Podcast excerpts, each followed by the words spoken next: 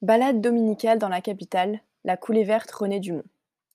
4 km et 700 mètres de marche pour rejoindre les portes de Paris depuis le 11e arrondissement.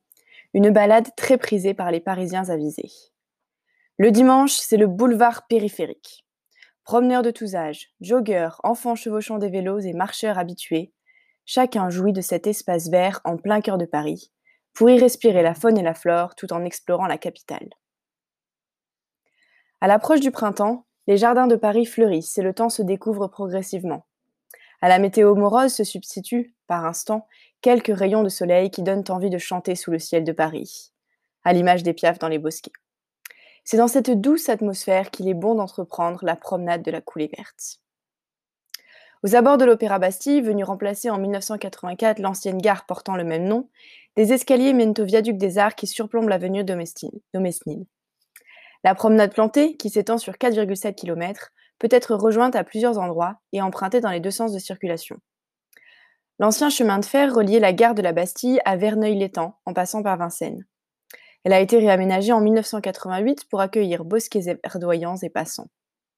Afin de rejoindre le bois de Vincennes, il suffit de quitter le chemin de fer en amont et d'atteindre la porte dorée. Une escapade dans le bois permet de conclure cette balade dominicale avec panache. Promenade plantée ou coulée verte René Dumont? Les deux appellations sont reconnues. René Dumont fut le premier candidat écologiste à la présidentielle en 1974, ce qui explique qu'il ait donné son nom à cet espace vert, conçu par le paysagiste Jacques Vergely et l'architecte Philippe Mathieu. La coulée verte surplombe les rues de Paris, laissant entrevoir l'église Saint-Antoine des 15-20 et l'architecture haussmannienne, au milieu de laquelle se dressent des bâtiments atypiques tels que le commissariat central de police du 12e arrondissement. Le jardin de Reuilly, que la promenade plantée traverse, offre un espace de détente pour un pique-nique sous les cerisiers. Mais surtout, la coulée verte, comme son nom l'indique, transporte à la campagne, loin de la pollution atmosphérique et du bitume. C'est un autre Paris que l'on découvre, perché sur la voie ferrée. Un espace suspendu dans la capitale. La promenade plantée fut le, premier espace vert bâti en hauteur sur un viaduc. Ce concept innovant, inauguré en 1993, a inspiré plusieurs villes dans le monde. À commencer par New York, où une portion de la High Line a été reconvertie en parc en 2009. À Paris, Trois autres promenades ont été imaginées sur d'anciennes lignes ferroviaires désaffectées. On peut d'ailleurs rejoindre la petite ceinture par la coulée verte René Dumont.